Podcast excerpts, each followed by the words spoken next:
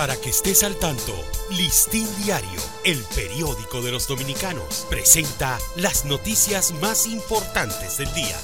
Buen día, hoy es sábado 20 de enero de 2023. Nuevo ministro de Salud eh, promete equidad y transparencia.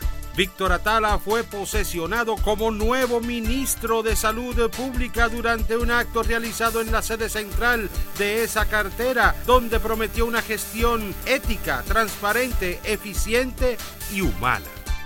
Educación adoptará acciones legales contra empresas fumigadoras en San Francisco de Macorís. El Ministerio de Educación informó que iniciará acciones legales contra las empresas que a pesar de las situaciones registradas y las alertas han continuado realizando fumigaciones vía aérea en las proximidades de varios centros educativos de San Francisco de Macorís en la provincia de Duarte.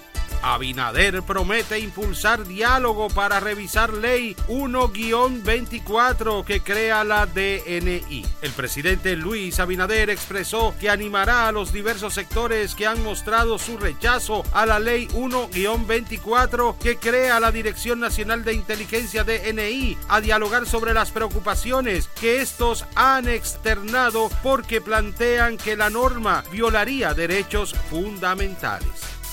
Tribunal Constitucional estableció la obligación de mantener confidencialidad de las comunicaciones. En una sentencia del año 2013, el Tribunal Constitucional Dominicano estableció la obligación de los estados y de los particulares de no realizar actuaciones que interfieran en las comunicaciones y en la vida íntima de las personas, a menos que se cuente con una autorización o que de forma expresa lo disponga una ley.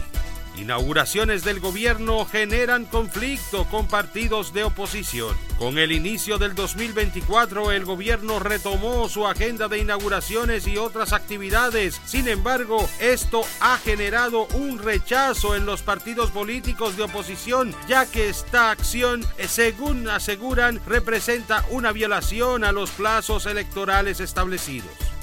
Los altos precios alejan compradores de los mercados. Entre cuento y cuento dicen pasar sus días comerciantes que están desde las 3 y 6 de la mañana en sus puestos de ventas en los mercados de la provincia Santo Domingo y el Distrito Nacional porque dicen que prevalece un flujo reducido de clientes debido al alto precio de los productos de la canasta básica. Para ampliar esta y otras noticias, acceda a listindiario.com. Para Listín Diario, soy Dani León. Para que estés al tanto, Listín Diario, el periódico de los dominicanos, presentó las noticias más importantes del día.